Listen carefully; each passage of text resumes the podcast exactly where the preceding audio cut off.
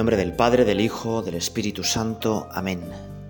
Como el fuego calcina la madera reseca cuando el pecado nos domina, Espíritu de Dios, purifícanos. Como el río derrama por la tierra sus aguas, y hay flor y fruto en la rama, Espíritu de Dios, vivifícanos.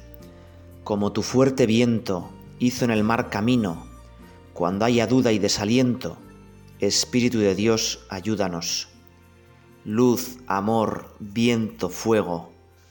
Los caminos de Éxodo enseñan al hombre pobre y ciego. Espíritu de Dios, condúcenos. Amén. Comenzamos este rato oración contigo, Señor, y también con el Espíritu Santo. Sobre todo, no con el Espíritu Santo, sino metidos en el Espíritu Santo. O mejor, el Espíritu Santo vivificándonos por dentro.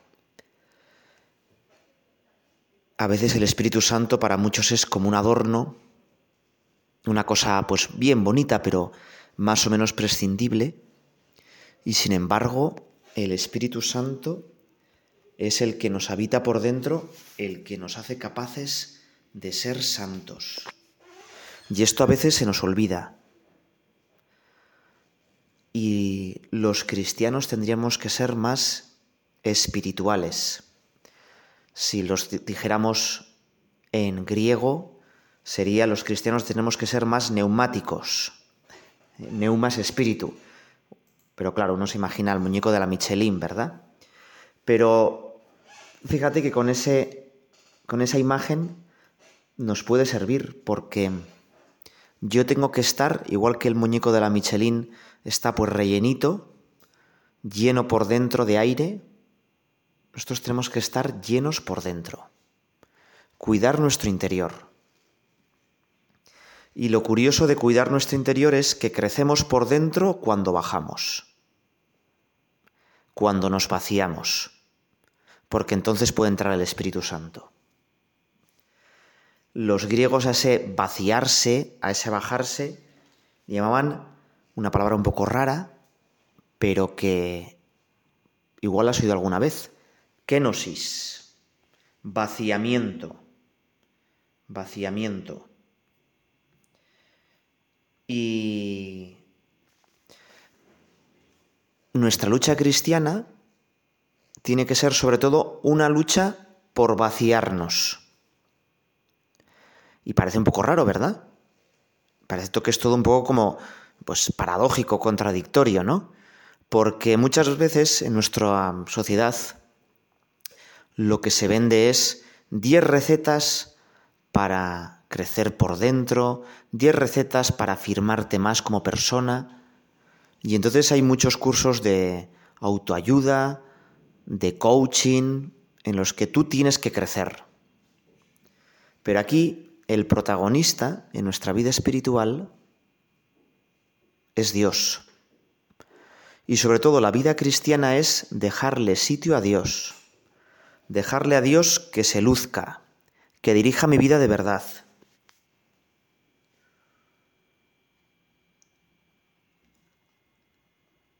En otra meditación hablábamos de que muchas veces la vida cristiana se ha polarizado entre Lutero y Pelagio. Algunos que piensan que lo importante es la lucha, esforzarse, hacer cosas bien, y por supuesto que hay que hacer cosas buenas. El problema es que a veces cuando nos va saliendo las cosas, hacemos cosas buenas, movidos por tu gracia, Señor, pues entonces tenemos la tentación de colgarnos nosotros la medalla. En vez de decirle, mira, Señor, pues he cumplido este mandamiento, o he rezado todo esto, o he ayudado a este que lo necesitaba, porque tú me has ayudado, porque tú me has inspirado, tú me has ayudado en la realización, tú has dado fruto a mi acción. En vez de darle la gloria a Dios, pues lo que hace que yo haga cosas buenas es que crezca mi yo. Y ahí tenemos, por ejemplo, a los fariseos. Los fariseos hacían muchas cosas buenas, cumplían bastante bien todo, pero sin embargo, eso lo que conseguía es que su yo se inflara y se inflara y que pensaba que eran mejores que los demás y que entonces les empezaran a juzgar a los demás y todo fuera un desastre. Porque su yo pues se había llenado y no se había lucido Dios. En el otro extremo decíamos que estaba Lutero, ¿no? Bueno, pues oye, mira, ya Dios tiene que hacer todo. Y es verdad que Dios tiene que hacer todo, pero tú tienes que ayudarle. Y nosotros le ayudamos vaciándonos. Hay muchos, pues que este planteamiento dicen, bueno, pero entonces no hay lucha. Todo es afirmar, Dios me ama y ya está, algo habrá que hacer, ¿no? Bueno, pues es verdad que algo hay que hacer. Cuando Jesús nos enseña su camino, afirma que solo los esforzados entrarán en el reino. Y hay muchísimos textos cristianos que hablan de la lucha, ¿no? Que nuestra vida es una milicia en la tierra. Pero nuestra lucha no es la protagonista principal. Y sobre todo, luchamos contra el enemigo, contra el tirano más peligroso, que es mi yo. Lo importante no es la acción de mi voluntad, sino la acción de Dios. Yo con mis fuerzas no puedo santificarme. Igual que yo, si me tiro de los pelos, no me voy a levantar, ¿eh? pues algo parecido. La santificación es acción exclusiva del Espíritu Santo. Y por eso hemos comenzado invocándole. Nuestra lucha es imprescindible, pero es secundaria. Como el vaso es muy importante para beber, pero es secundario, lo importante es el agua, aunque necesitamos también el vaso.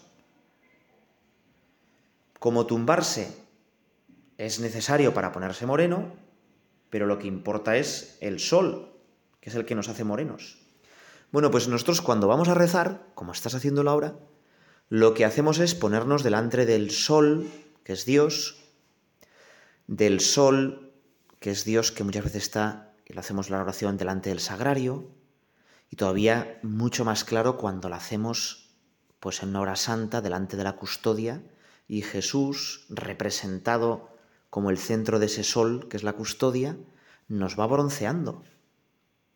¿Qué hago yo en la oración? Bueno, sobre todo estar. Estar intentar responder a lo que Dios me dice, pero el protagonista de la oración tiene que ser Dios. Y decía que Dios, sobre todo, no me da un manual de buenas acciones o un programa, un cronoprograma de todo lo que tengo que hacer durante el día. Dios en la oración, sobre todo, lo que hace es vaciarme de mi yo, kenosis. Y el mejor ejemplo de esa kenosis es Jesucristo.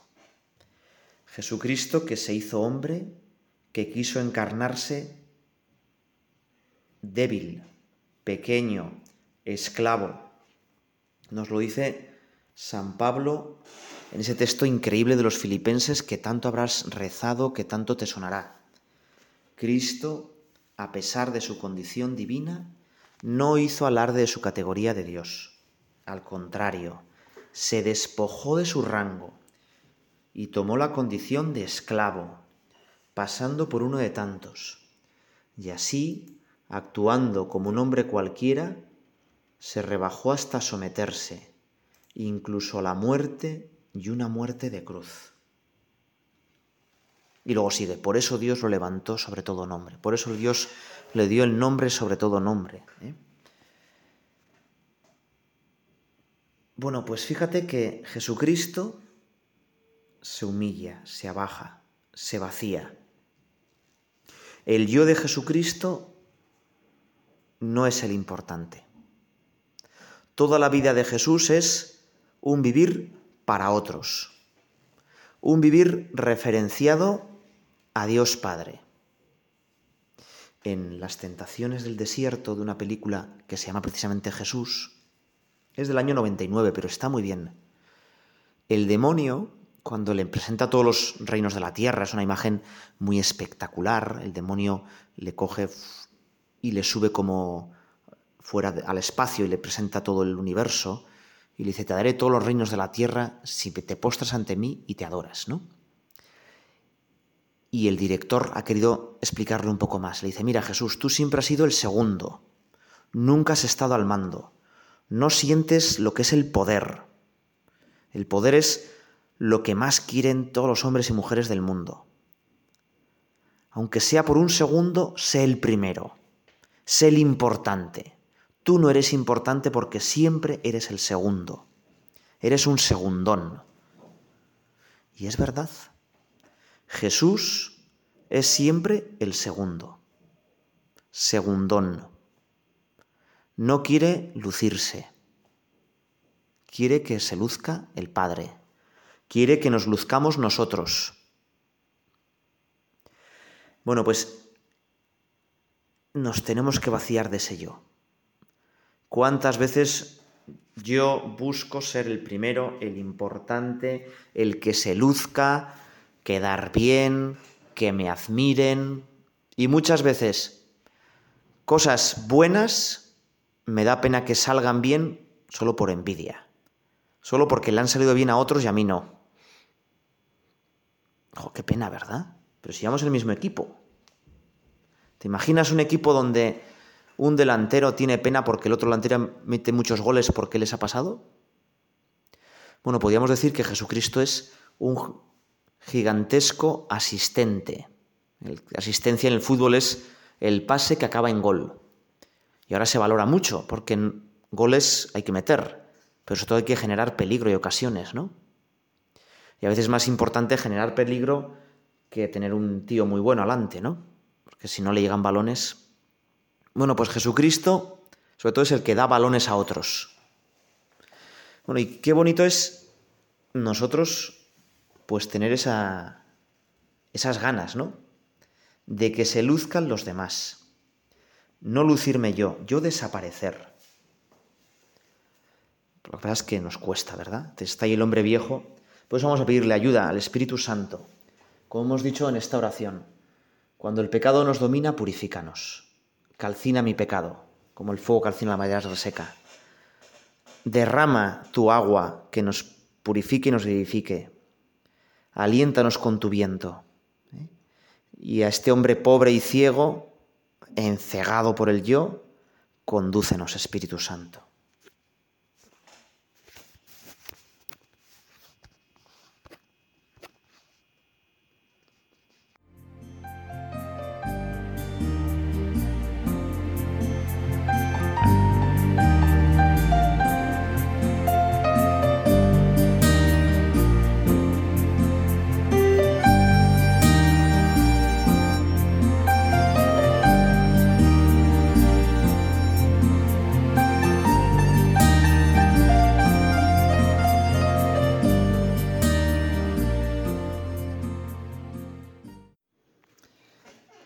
Cristo se despojó de su rango, se hizo humilde como uno de tantos.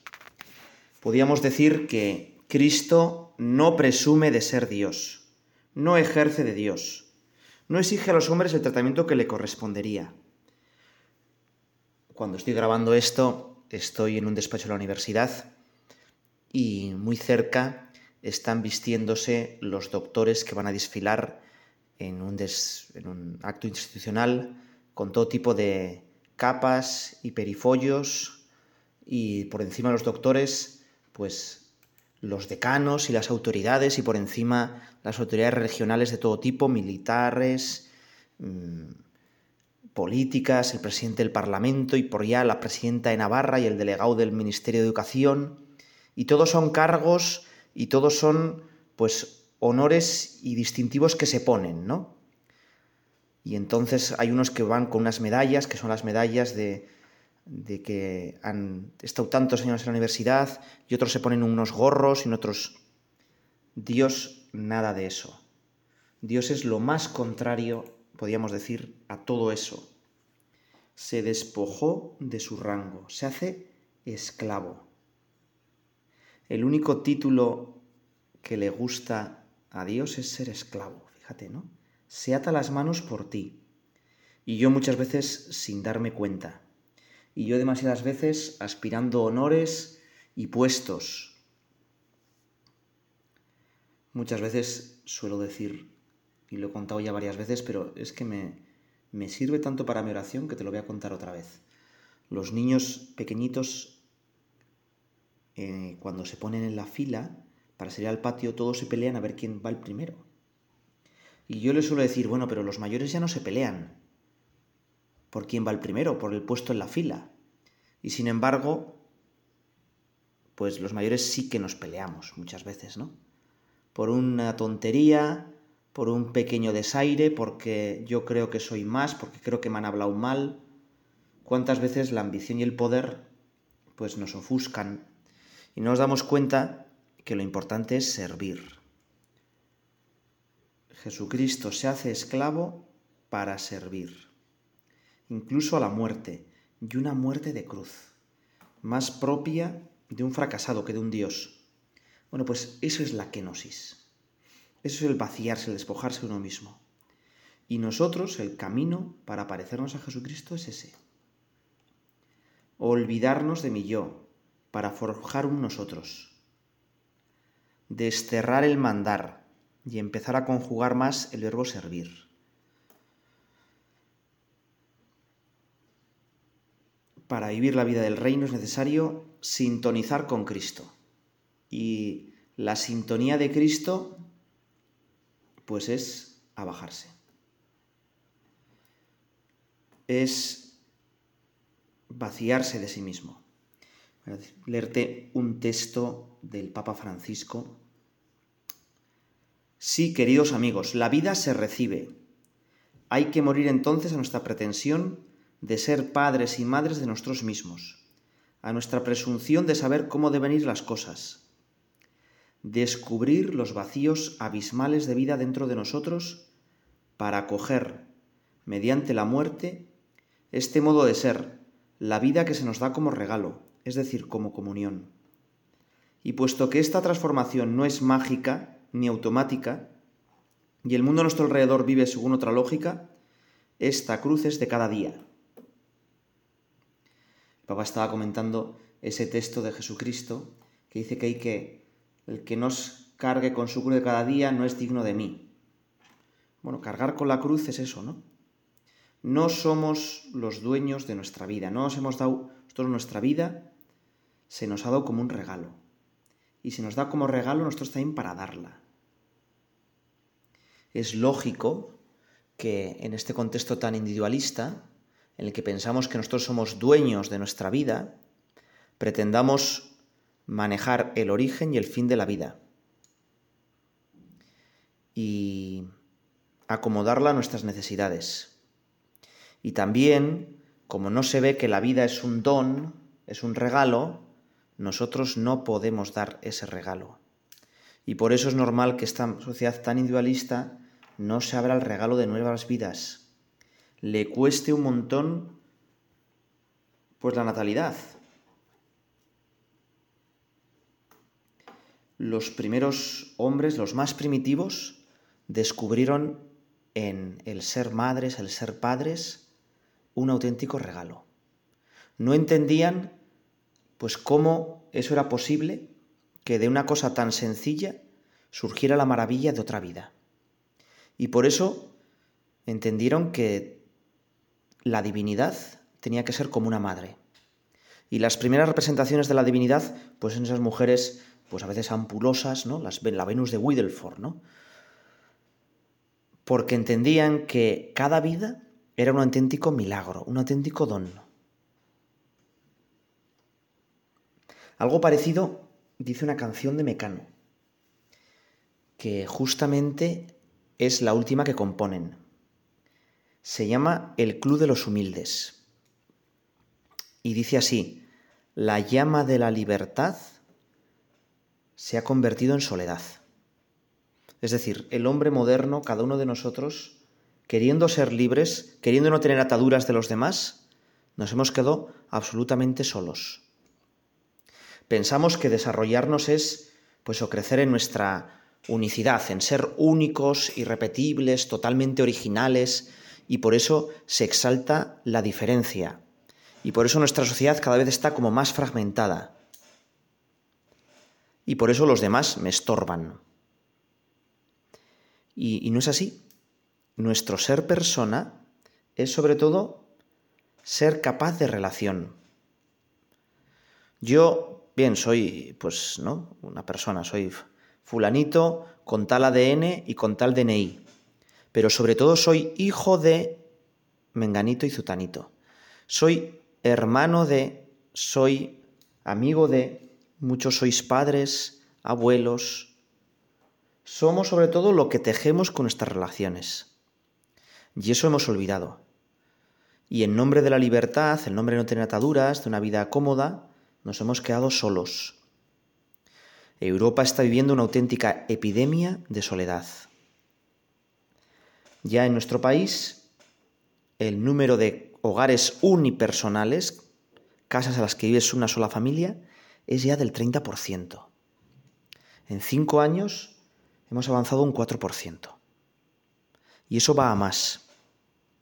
Si tú no has querido tener hijos, o has tenido muy poquitos para vivir una vida cómoda, pues es muy normal que esos hijos no quieran cuidarte de mayor. Y entonces es un, como un círculo vicioso. Y nos vamos cada vez más amargando. Y eso, pues al final nos lleva pues a una soledad, a un aburrimiento, nos lleva al infierno. ¿Qué es el infierno? El infierno es la falta de comunión con Dios y con los demás. Y muchos cuando dicen el infierno está aquí, bueno, pues, pues muchas veces sí, empieza aquí, claro. Porque nos quedamos absolutamente solos. Sigue la canción. Los agobios que me daba el convivir se han transformado en un silencio de aburrir. Es la conclusión que no se está mejor, ya te necesito alrededor. Y es verdad, ¿no? Y ese ya te necesito, pues es de, pues aquí será una pareja, pero también es de la familia y sobre todo ya te necesito alrededor es a Dios. Es a Dios. Lo que necesitamos para romper ese círculo vicioso del yo, de la soledad, que nos lleva a la falta de comunión al infierno, necesitamos a Dios. Para que vuelvas a endulzar mi mala leche con tu paz. ¿Eh?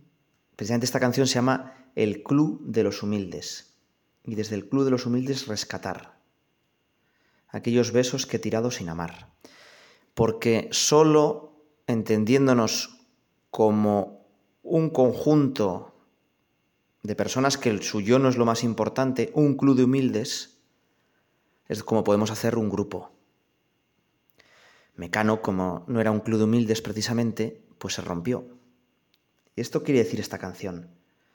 Nuestra sociedad pues no es un club de humildes.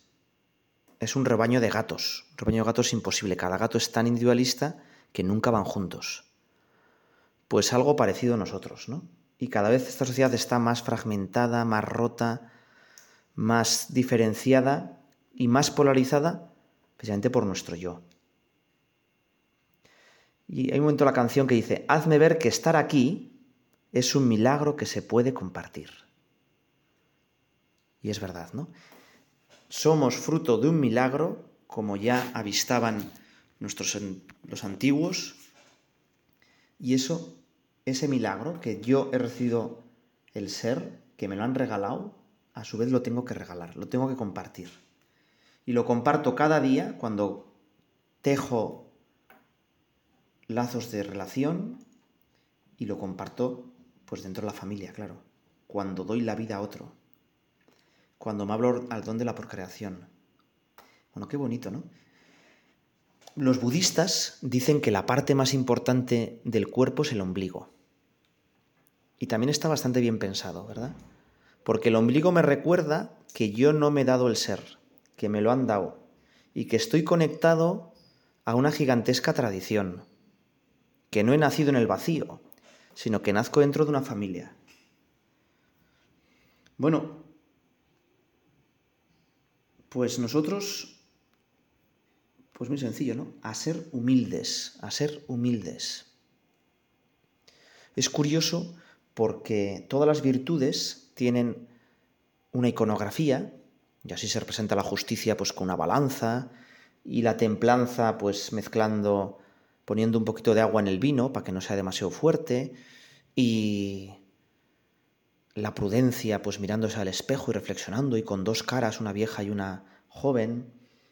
Bueno, y podríamos seguir, pero no hay una iconografía para la humildad. Porque esto de la humildad, el pensamiento griego, el pensamiento romano, es que ni lo lía. Ni lo lía, ¿no? Allí lo que era, había que conseguir cuantos más es mejor, ¿no? Y precisamente los héroes eran los que entraban en el Elísio, ¿no? Una especie de sucedáneo de nuestro cielo. Cuando tú pones en humildad en Google, Google Imágenes, te sale normalmente imágenes de Jesucristo, pues atado a la columna, el Cristo de la humildad, ¿no? Un Cristo humillado que nos enseña a ser humildes. Yo le queremos pedir a Jesucristo que nos enseñe a ser humildes. Y es que el planteamiento cristiano de la estética de unirnos a Jesucristo no es tanto el esfuerzo, que por supuesto hay que hacer, una especie de footing espiritual, sino que nosotros tenemos el corazón muy lleno pues de un montón de proyectos, de nosotros mismos, de riquezas, de miedo. Y el esfuerzo cristiano no es ir construyendo cosas, sino que ir vaciándose poco a poco para que progresivamente nuestro corazón pueda ser poseído por el Espíritu de Dios. O dicho de otra manera, la humildad es como la gran excavadora que empieza las obras, que hace los cimientos y que va limpiando todo, ¿no? El esfuerzo cristiano va dirigido a hacer sitio a Dios.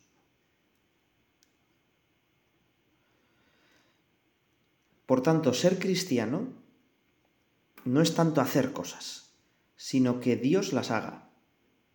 Dejarse hacer. Y por eso decimos en el Padre Nuestro, hágase tu voluntad.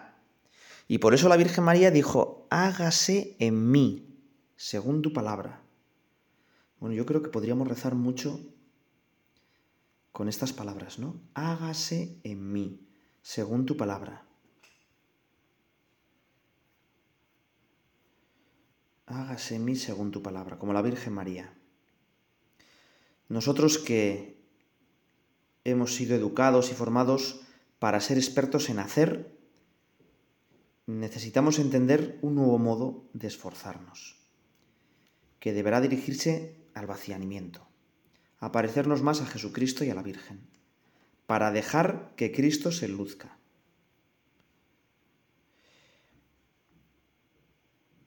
Y este vaciamiento nos irá pareciendo cada vez más a Cristo y a la Virgen María. Ahí recurrimos al acabar esta meditación en sus manos nos ponemos. Ella es la madre de la humildad, es la humilde, es la esclava del Señor. Me llamó la atención que la JMJ de Panamá eh, tenían como lema, aquí está la esclava del Señor. Pero no decían esclava, porque en esos países queda como un poco mal, ¿no? Y nos recuerda pues a episodios negros de la historia, y por eso decían la sierva tiene unos cantos, ¿no? He aquí la sierva del Señor, hágase mí según tu palabra. Pero nosotros mantenemos esa palabra, ¿no? Esclava, que suena un poco fuerte. Bueno, pues que nos enseñe el esclavo renuncia a su voluntad o le hacen renunciar. Yo también quiero hacer siempre lo que diga Dios. Dios te salve María, llena eres de gracia, el Señor es contigo, bendita tú eres entre las mujeres y bendito es el fruto de tu vientre Jesús. Santa María, Madre de Dios, ruega por nosotros pecadores, ahora y en la hora de nuestra muerte.